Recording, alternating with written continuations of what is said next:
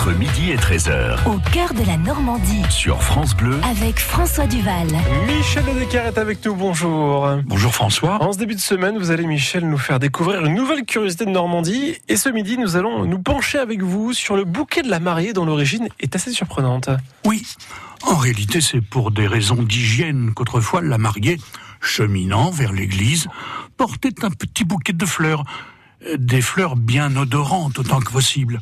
Parce que, à l'époque où il n'y avait pas une salle de bain dans chaque maison, on se lavait forcément plus rarement qu'aujourd'hui. Et la petite fiancée, qui avait peut-être trouvé le moyen de prendre un bain trois ou quatre jours avant la noce, risquait, le jour J venu, de sentir un peu le retour de la transpiration. Aussi, eh bien, on la munissait de ce qui est devenu le célèbre bouquet de la mariée. J'en profite pour vous dire que l'usage du vêtement blanc est relativement récent et les Normandes de jadis choisissaient plutôt une tenue sombre. S'agissant du bouquet, il y avait aussi la rose blanche que l'on accrochait autour d'un petit miroir derrière la coiffe au-dessus d'un chignon.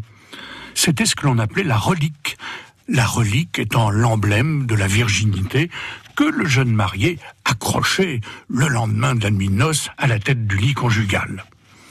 Encore fallait-il que, en se rendant à l'église, la future mariée ait réussi à la conserver, cette relique, parce qu'il arrivait souvent, dans l'heure ou dans l'orne par exemple, que sur le chemin de l'hôtel, quelques jeunes gens, surgis de l'arrière d'un buisson, bondissent pour s'emparer de cette fameuse relique que l'on appelait aussi tout simplement le pucelage.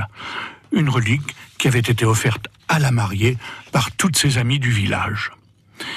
Savez-vous qu'au siècle dernier, un jeune canet a écrit plus de 1200 lettres d'amour à sa petite amie pour lui demander de l'épouser Moralité, elle s'est mariée avec le facteur. Merci Michel pour cette drôle d'histoire à retrouver sur francebleu.fr. France Bleu.